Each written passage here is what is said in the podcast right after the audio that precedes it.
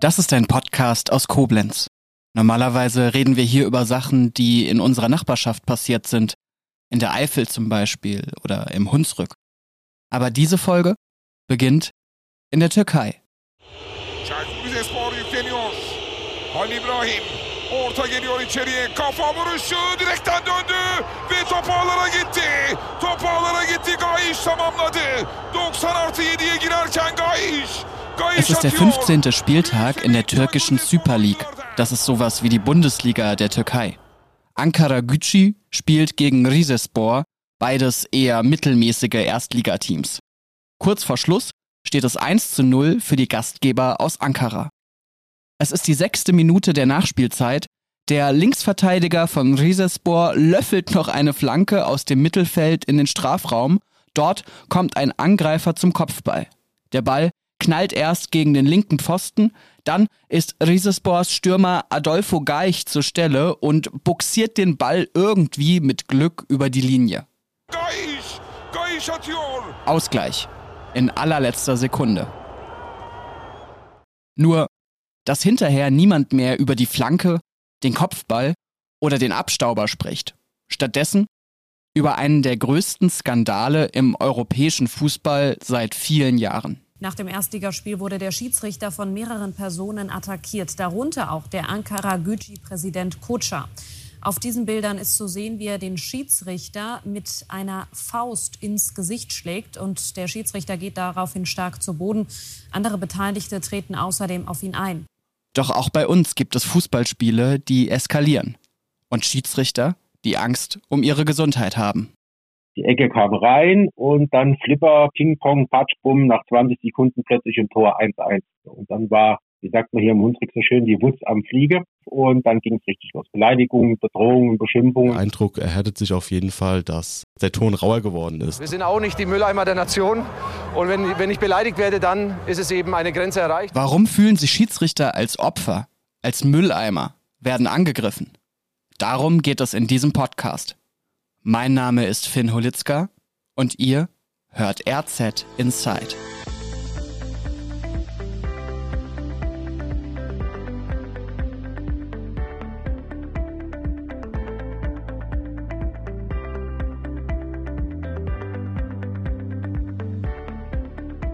Kapitel 1 Frustfaul also was äh, in den vergangenen Monaten, äh, würde ich sagen, auffällig geworden ist, äh, ist die Tatsache, dass äh, ja die Anfeindungen gegen die Schiedsrichter äh, sich nicht nur auf äh, ja, verbaler Ebene ähm, geäußert haben, sondern auch äh, wirklich auf äh, tätlicher Ebene. Also dass Schiedsrichter angegangen worden sind, äh, dass Schiedsrichter auch äh, geschlagen wurden oder angegriffen wurden. Und äh, das hat äh, gefühlt eine neue Stufe erreicht in den ja, vergangenen Monaten und vielleicht auch vergangenen Jahren. Das ist mein Kollege Lukas, der mit mir für diesen Podcast recherchiert hat. Hier stellt er sich nochmal selber vor. Ja, ich bin Lukas Erbelding, äh, bin Redakteur bei der Rheinzeitung in der Digitalredaktion und habe dort vor allem äh, das Sportgeschehen in der Region im Blick. Genau, und äh, obwohl du dich sehr gut auskennst, äh, trotzdem Schalke-Fan. Ja, äh, irgend, irgendein Problem muss man ja haben. Lukas und ich haben festgestellt, dass in unserer Region zuletzt ungewöhnlich viele Fußballspiele aus dem Ruder gelaufen sind. Hier ein paar Schlagzeilen der vergangenen Monate. Niederwörresbach. A-Jugendfußballer geht Schiri an den Hals. Frauenberg. Rudelbildung nach Foul an Torhüter. Schiedsrichter bricht Spiel ab. Lautzert. Linienrichter wird mit Flasche beworfen und ins Gesicht geschlagen. Auch Deutschlands bekanntester Schiedsrichter, Dennis Eitekin aus Nürnberg, stellt in einer ARD-Doku fest, in der Vorrunde gab es natürlich auch insbesondere im Amateurfußball sehr viele Vorfälle, Übergriffe ähm, auf, auf, auf, Schiedsrichterkollegen, die mich persönlich sehr mitnehmen. Und ähm, was wir uns als, als, als ähm, Schiedsrichter in der Bundesliga vorgenommen haben, ist, dass wir einfach konsequenter die Unsportlichkeiten und auch das Verhalten der Spieler ahnden wollen. Wir werden da mit Sicherheit eine Balance finden, die, die, die, die angemessen ist. Und einen weiteren Vorfall aus unserer Region beschreibt Lukas hier. Ja, es war ein Spiel in der Kreisliga A äh, im Kreis Neuwied. Ähm, das war der VfL Oberbiber gegen die SG Puderbach. Also ihr merkt, wir sind hier wirklich im absoluten Hobby- oder Spaßbereich. Und äh, ja, es war drei Spieltage vor Schluss, äh, ein Kellerduell, da ging es noch ein bisschen was. Äh, 200 Zuschauer. Die Puderbacher erzielen äh, in der Schlussphase das 3 zu 3, äh, woraufhin die Emotionen ein bisschen zu viel überkochen. Ähm, und äh, der Schiedsrichter hat sich bei diesem Spiel dann äh, so sehr äh, bedroht gefühlt, dass er das Spiel abgebrochen hat. Und das ging so weit, dass äh, der Schiedsrichter in die, seine Kabine ja, flüchten musste. Und letzten Endes war es dann so, dass auch äh, die äh, Polizei äh, verständigt werden musste. Äh, die kam dann mit äh, sechs Polizeibeamten und drei Fahrzeugen.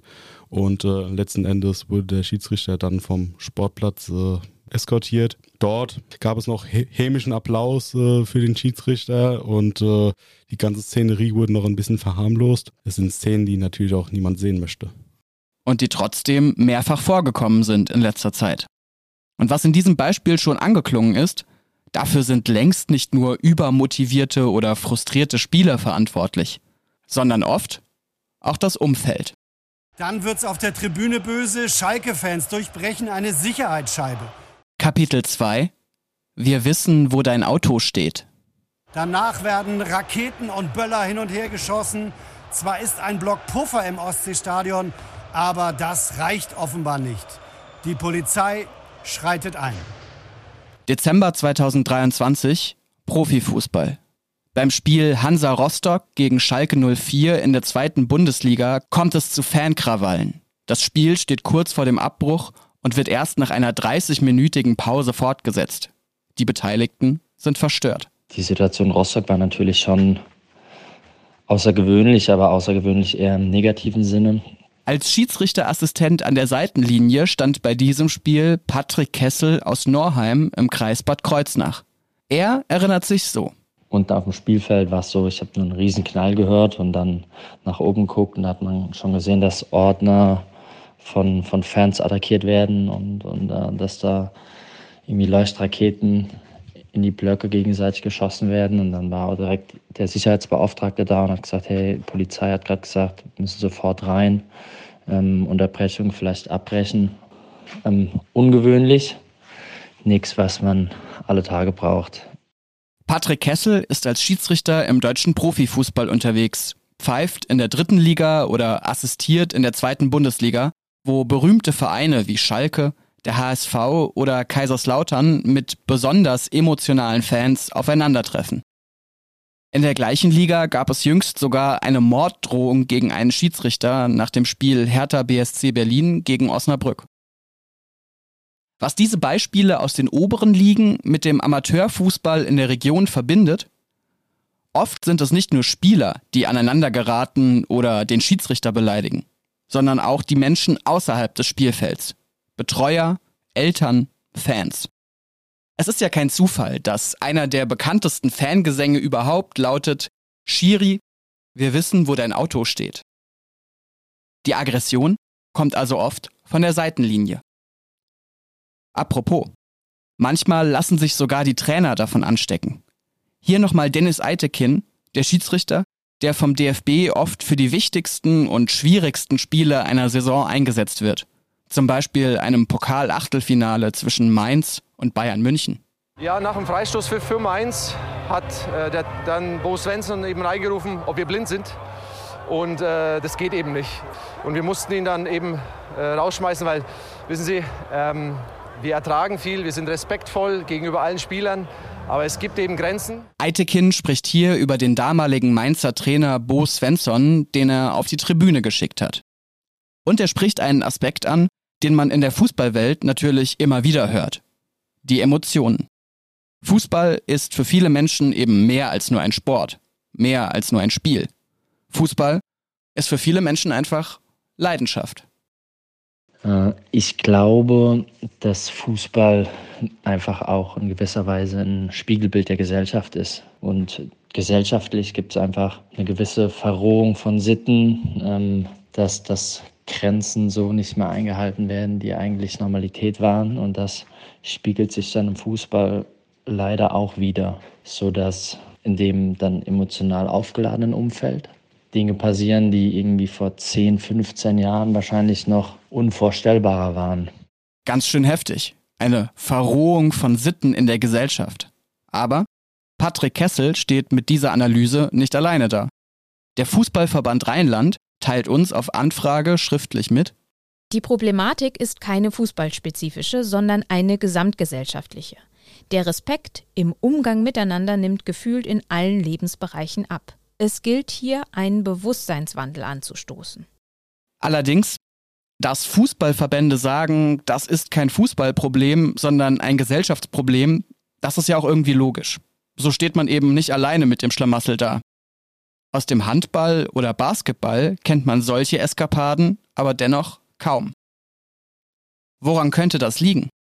Das haben wir den Fußball-Podcaster und YouTuber Niklas Levinson gefragt. Niklas kommt aus Brohl-Lützing im Kreis Ahrweiler und hat sich mittlerweile als Experte im Internet einen Namen gemacht. Den YouTube-Kanal Calcio Berlin, den er mit zwei Kollegen moderiert, verfolgen fast 200.000 Abonnenten. Dort reden Niklas und Co. auch über die gesellschaftliche Dimension des Sports, kritisieren zum Beispiel die WM-Vergabe nach Saudi-Arabien. Also, warum gibt es ausgerechnet im Fußball so viel mehr Negativschlagzeilen als in anderen Sportarten? Niklas Levinsohn. Ich glaube, wenn man den Fußball vergleichen möchte mit anderen Sportarten in Deutschland und sich die Frage stellen möchte, warum es im Fußball vermeintlich mehr Gewaltexzesse zum Beispiel gibt, dann sind zur Beantwortung der Frage zwei Aspekte besonders wichtig. Der erste ist, es spielen einfach deutlich mehr Menschen Fußball. Es spielen mehr Menschen Fußball, als sie Basketball, Feldhockey oder Handball spielen. Und je mehr Menschen etwas machen, desto höher ist die Wahrscheinlichkeit, dass es dort eben auch Fehlverhalten gibt. Also ist irgendwo auch eine Frage von Wahrscheinlichkeiten. Und zweitens, ist der Fußball in meinen Augen zumindest im Verhältnis ein deutlich heterogenerer Sport. Also Handball ist auch ein Klischee, aber nehme ich sehr homogen als so einen Mittelstands-Abiturientensport wahr. Und Fußball dagegen ist ein Sport, der verschiedene soziale Milieus und auch kulturelle Schichten ansprechen kann. Und ich glaube, das ist einerseits sehr positiv, das ist die verbindende Kraft des Fußballs, aber es gibt da eben auch eine Kehrseite. Da, wo heterogene Gruppen aufeinandertreffen, entstehen natürlich auch Reibungen und Konfliktpotenziale. Heißt jetzt nicht, dass man Sachen relativieren muss, dass man Gewaltausbrüche entschuldigen darf, aber ich wehre mich eben dagegen, dass der Fußball irgendwie in seinem Wesen als Sport an sich ein Problem hätte. Ich glaube einfach, dass das gesellschaftliche Phänomene sind, die sich nochmal im Fußball dann eben widerspiegeln, aber der Sport an sich ist in seiner Konstitution, in meinen Augen zumindest, nicht gewalttätiger, als es Handball, Feldhockey oder Basketball wäre. Niklas Levinson von Calcio Berlin sagt hier also, dass Fußballteams oft heterogen sind, also aus vielen ganz unterschiedlichen Menschen bestehen. Anders als in anderen Sportarten, wo sich die Akteure womöglich untereinander ähnlicher sind. Und er spricht die schiere Masse an Fußballspielen an. Die macht es seiner Meinung nach auch wahrscheinlicher, dass mal was passiert. Diese Masse führt natürlich auch zu einem weiteren Problem. Gibt es denn in Zukunft überhaupt noch genügend Schiedsrichter? Ein anderer Fußballverband, der Südwestdeutsche Fußballverband, teilt uns mit, wir haben aktuell bereits Probleme, alle Spiele zu besetzen, sodass es bereits jetzt Spiele gibt, die nicht mit einem amtlich angesetzten Schiedsrichter besetzt werden. Es besteht zu befürchten, dass sich dieser Trend leider fortsetzt. Kapitel 3 Der berühmte Tropfen. Da muss man sich äh, auch die Frage stellen, ist es das eigentlich wert? Ist es wirklich nötig, bei einem Kreisligaspiel äh, so viel Emotionen reinzubringen, dass äh, da äh, ein Schiedsrichter ja ähm, im schlimmsten Fall Angst um seine, um seine Gesundheit haben muss? Die Frage, die hier mein Kollege Lukas nochmal rhetorisch stellt, hat ein Mann zuletzt ganz klar mit Nein beantwortet. Ist es das eigentlich wert? Andreas Schmitz sagt, mir nicht mehr. Schmitz kommt aus Ida Oberstein und war dort sowas wie eine lokale Schiedsrichterlegende. 37 Jahre stand er auf dem Platz. Beziehungsweise 37 Jahre und drei Monate. Er nimmt das sehr genau. Doch diesen Herbst hatte er die Schnauze voll. Wir haben ihn angerufen, um uns das nochmal genauer erklären zu lassen. Ja, hallo, der Lukas Erbling hier von der Rheinzeitung aus der Redaktion. Ähm, hören Sie mich, verstehen Sie mich gut? Alles gut. Ja, sehr gut, wunderbar, prima. Andreas Schmitz ist Schiedsrichter mit Leib und Seele. Wie wichtig ihm der Fußball ist, das hat er beispielsweise seiner Ehefrau vor der Hochzeit unmissverständlich klargemacht. Ich habe ja damals, äh, als wir geheiratet haben, zur Bedingung gemacht, da war ich ja schon Schiedsrichter. Ja. Äh, wir sind jetzt 35 Jahre verheiratet, habe ich gesagt, du kannst von mir alles verlangen, aber die Schiedsrichterei gebe ich nicht auf für eine Frau. Das mache ich nicht. Und das habe ich auch nie gemacht, das hat sie auch nie verlangt. Ja. Und dennoch möchte Andreas Schmitz vorerst nicht mehr auf dem Platz stehen. Ein Mann also, der das jahrzehntelang gemacht hat und bei dem sich sogar die Ehe mit dem Fußball irgendwie arrangieren musste. Wenn selbst so ein leidenschaftlicher Schiedsrichter entnervt aufgibt, dann dürften wohl auch ganz andere Kollegen ins Grübeln kommen. Aber was ist denn eigentlich passiert? Schmitz hat ausnahmsweise ein Spiel im Saarland gepfiffen. Von seinem Wohnort im Kreis Birkenfeld ist das nicht allzu weit, aber dennoch. Eine Dreiviertelstunde saß er dafür im Auto. Am Wochenende, versteht sich. Das Spiel, um das es hier geht, sei eigentlich ruhig verlaufen, erzählt Schmitz. Bis in die Nachspielzeit. Da hat er nach einer Angriffsaktion der Gäste auf Abstoß entschieden. Es kam, wie es manchmal einfach kommen muss. Die Gastgeber starten ihren allerletzten Angriff, ein Schuss, noch ein Eckball. Die Ecke kam rein und dann Flipper, Ping-Pong, Patschbumm, nach 20 Sekunden plötzlich im Tor 1-1. Und dann war, wie sagt man hier im Hunsrück so schön, die Wutz am Fliege. Da ist es richtig rund gegangen auf dem Platz. Die Folge war dann Platz ein Feldverweis, wobei der Spieler sich das komplette abgeholt hat. Gelb, zehn Minuten und rot innerhalb von ein paar Sekunden. Und dann ging es richtig los. Beleidigungen, Bedrohungen, Beschimpfungen. Ich finde, das ist man ja gewohnt, äh, beschimpft und beleidigt zu werden. Nur das war halt für mich in der Summe zu viel. Dann bin ich noch äh, massiv bedroht worden von einem Vereinsverantwortlichen, der mir, soll ich so sagen, körperliche Gewalt nicht, nicht direkt angedroht, aber man hat gemerkt, er wollte mir am liebsten eine Zwiebel. Dreckiger Pfälzer sei er genannt worden. Und, besonders kurios, du Milchbubi. Klingt vielleicht lustig, aber Schmitz sagt, die ganze Stimmung sei so gewesen, dass er sich einfach sehr unwohl gefühlt habe. Und ehrlich gesagt, ich muss mir das nicht mehr geben. Das ist, äh, ich muss mich nicht mehr in der Art beleidigen, beschimpfen und bedrohen lassen. Ich bin jetzt 58, die sollen mir mal in der Ruhe lassen. Auch wenn Andreas Schmitz Beleidigungen gewohnt ist, wie er sagt. Diesmal hatte er ein besonders schlechtes Bauchgefühl. Auch seine Frau habe direkt gemerkt, dass etwas im Busch ist. Das Spiel im Saarland war für Andreas Schmitz der berühmte Tropfen, der das Fass zum Überlaufen brachte. Glaube ich, in den letzten 20 Jahren hat sich massiv verändert Richtung negativ. Die verbalen Entgleisungen werden immer schlimmer. Da ist äh, das Wort, das W-Wort und das A-Wort noch viel zu wenig. Ist noch harmlos, ja. Ähm, aber mittlerweile ist die Tonart was von draußen reinkommt, auch von den Trainern und Betreuern oder Vereinsverantwortliche, die, die, die Art und Weise und äh, das Auftreten ist, das ist mir zu negativ. Die, die gehen einen auf einen drauf zu. Ich meine, mich erschreckt man normal so schnell nicht. Ja, aber die, die gehen auf einen drauf zu, äh, da kann man schon Angst kriegen. Hinzu kommt, viele Schiedsrichter fangen schon sehr jung an, Fußballspiele zu leiten. Manche schon mit zwölf oder dreizehn, dann natürlich im Jugendfußball, wo aber aufgeheizte Eltern keine Seltenheit sind. Andreas Schmitz sagt, wenn er als gestandener Mann schon so ein schlechtes Gefühl hat, dann macht er sich einfach Sorgen, dass auch von den Jungen bald keiner mehr Lust auf diese Aufgabe hat. An die werden teils auch einfach überzogene Ansprüche gestellt, analysiert mein Kollege Lukas. Meiner Meinung nach, speziell in den unteren Ligen, äh, muss, äh, muss man ganz ehrlich äh, ein wenig realistisch sein. Denn man spielt Kreisklasse, man spielt C-Klasse. Und da kann man nicht erwarten, dass ein äh, Champions League-Schiedsrichter nun äh, auf den Sportplatz kommt, ähm, sondern da kommt jemand, äh, der, der das aus Spaß macht, der diese Tätigkeit als Hobby ausübt, ähm, der natürlich eine Aufwandsentschädigung bekommt, aber der das in erster Linie auch aus Liebe zum Fußball macht. Und äh, dann kann es eigentlich nicht sein, äh, dass äh, dieser Schiedsrichter, selbst wenn er mal hier und da daneben langt bei seinen Entscheidungen, äh, beleidigt oder angegangen wird. Äh, denn wie gesagt, ein C-Klasse-Spieler äh, kann ruhig auch mit einem C-Klasse-Schiedsrichter rechnen, wenn er auf den Platz kommt. Kapitel 4 Subjektives Empfinden Fußball ist für viele Menschen mehr als nur ein Hobby. Und durch Mäzene und Sponsoren fließen teilweise schon in den unteren Ligen Geldsummen, die zusätzliche Anspannung reinbringen. Aber meistens geht es eigentlich um nix. Beziehungsweise um den Spaß. Wenn dann aber mal ein Spiel eskaliert, wie in unseren Beispielen aus dem Saarland, aus Oberbiber oder in Niederwörresbach, dann ist das Interesse oft größer als bei ganz normalen Spielen, die einfach 1 zu 0 oder 2 zu 3 ausgehen. Diese Artikel werden dann zum Beispiel besonders rege auf Social Media diskutiert. Da wird auch viel kommentiert, natürlich nicht immer sachlich. Es könnte so der Eindruck entstehen, dass Gewalttaten mittlerweile zur Tagesordnung gehören. Die Schiedsrichter, die in dieser Folge zu Wort kommen, sprechen ja auch alle von einem raueren Ton und fehlendem Respekt.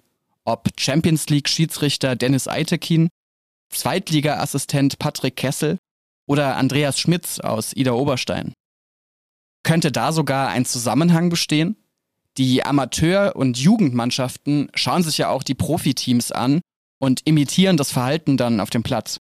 Und wir alle haben eben die Gewaltvorfälle gerade sehr präsent, sei es die Schiedsrichterattacke in der Türkei, die wir euch am Anfang dieser Folge vorgestellt haben, oder die Fankrawalle in Rostock. Wir haben deshalb Fußballexperte Niklas Levinson gefragt, ob die Profiligen ein schlechtes Vorbild für die Amateure sind. Natürlich ist es so, dass der Profisport in den Amateurfußball reinwirkt. Da kann es ja am Ende um ganz banale Sachen gehen, wie zum Beispiel einen Jubel, den man am Wochenende im Fernsehen sieht und dann auf einem Amateursportplatz kopiert. Und das gilt dann wahrscheinlich auch für sowas wie Beschwerdekultur gegenüber Schiedsrichtern. Aber auch wenn das nervig ist und auch wenn es da Verbesserungspotenzial gibt im Profibereich, muss man, glaube ich, trotzdem sehr, sehr trennscharf unterscheiden zwischen einer lästigen und auch mal nervigen Beschwerde gegenüber einem Schiedsrichter, die auch dann geahndet werden kann, innerhalb des Regelwerks natürlich, und aber eben gegenüber dem Gewaltübergriffe gegenüber Schiedsrichtern, gegenüber Gegenspielern, das sind in meinen Augen Dinge, die gehören nicht miteinander vermischt, das sind ganz verschiedene Paar Schuhe und ich glaube, da darf man Ursache und Wirkung nicht miteinander vertauschen. Also in meinen Augen wirkt der Fußball nicht so sehr in die Gesellschaft rein wie die Gesellschaft in den Fußball und wenn sich auf Amateursportplätzen Gewaltausbrüche in einer größeren Häufung darstellen, liegt das in meinen Augen nicht daran, dass der Fußball irgendwie ein inhärentes Problem hat, sondern dass die Gesellschaft ein Problem hat, das sich auf der Bühne oder in der Bühne Fußball dann eben manifestiert. Deswegen, also Gewaltausbrüche auf Amateurplätzen sind für mich nicht dadurch zu erklären, was am Wochenende irgendwie in der Bundesliga passiert. Gewaltausbrüche auf den Fußballplätzen sind in aller Munde. Nur eine Sache ist dann doch auffällig. Die Fußballverbände selbst können keinen Anstieg in der Zahl der Vorfälle erkennen. Zumindest ist keiner dokumentiert. Vom Südwestdeutschen Fußballverband heißt es, Beleidigungen werden statistisch nicht erfasst. Tätliche Übergriffe auf Schiedsrichter haben statistisch nicht zugenommen. Und der Fußballverband Rheinland schlägt in dieselbe Kerbe. Auf unsere Anfrage antwortete ein Sprecher per Mail, wir verurteilen jegliche Anfeindungen und Drohungen gegenüber Schiedsrichterinnen und Schiedsrichtern, möchten zugleich aber auch festhalten, dass eine Häufung der Fälle im Fußballverband Rheinland nicht beobachtet werden kann. Gleichwohl ist nicht auszuschließen, dass sich das dahingehende subjektive Empfinden der Unparteiischen verändert hat. Das subjektive Empfinden also. Laut Statistik hat die Zahl der Angriffe nicht zugenommen auch wenn natürlich jeder einzelne Übergriff einer zu viel ist.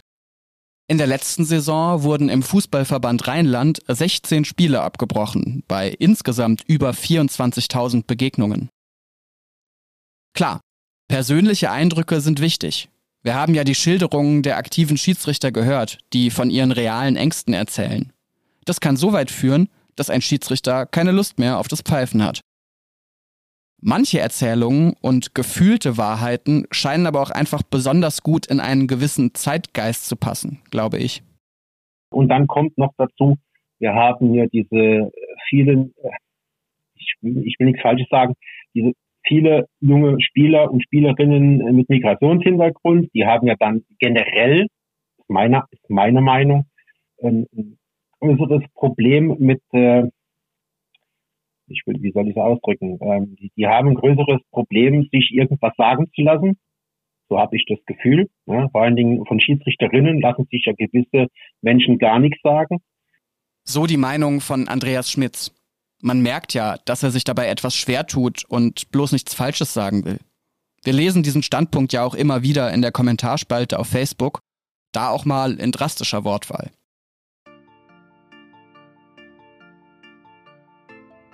Man kennt diese Diskussion auch aus anderen Bereichen. Wenn zu Silvester wieder in bestimmten Vierteln von Berlin oder Koblenz Raketen auf Polizeiautos fliegen, wird schnell darüber geredet, dass die ein Problem mit Autoritäten haben.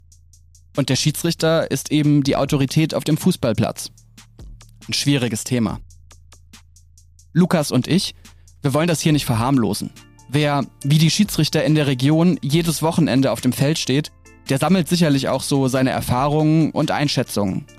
Und Schiedsrichter, die in ihrer Freizeit stundenlang durch die Gegend fahren, um Oberbiber gegen Puderbach zu pfeifen, die müssen sich gewiss nichts gefallen lassen. Was aber wohl, gerade in Anbetracht der Statistik, vermieden werden sollte, sind Vorurteile und Klischees. Letztlich soll der Sport doch verbinden, selbst wenn es zwischendurch mal hoch hergeht. Hören wir zum Abschluss dieses Podcasts nochmal Patrick Kessel aus Norheim. Er bringt auf den Punkt, was sich wohl viele Unparteiische zwischen Allianz Arena und Ascheplatz wünschen. Wenn man sich wieder darauf besinnt, zu sagen, hey, wir machen das alle, weil Fußball was Besonderes ist, Sport im Allgemeinen was Besonderes ist und äh, dass der Schiedsrichter auch ein Teil des Ganzen ist und dazugehört und ein relevanter Teil des Ganzen ist, weil ohne uns Schiedsrichter geht es auch nicht. Fußball ist ein Spiegel der Gesellschaft, wird immer gerne gesagt. Vielleicht ist da sogar was dran. Man kann im Fußball verrohte Sitten wiederfinden oder großen Zusammenhalt über Alters-, Bildungs- und Geschlechtergrenzen hinweg. Man kann Leidenschaft und Emotionen finden oder Missgunst und Gewalt. Aber, und das haben Spiegel nun mal so an sich, was genau man daran erkennt, hängt auch immer davon ab, wer reinguckt.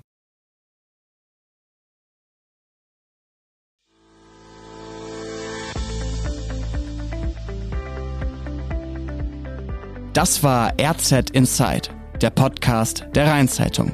SprecherInnen Lukas Erbelding, Nina Borowski und ich, Finn Holitzka.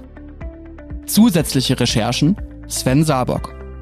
Alle bisherigen Folgen von RZ Inside findet ihr auf rhein-zeitung.de slash podcast und überall dort, wo ihr Podcasts hört. Wenn euch diese Folge gefallen hat, abonniert uns gerne auf der Plattform eurer Wahl. Vielen Dank fürs Zuhören und bis zum nächsten Mal.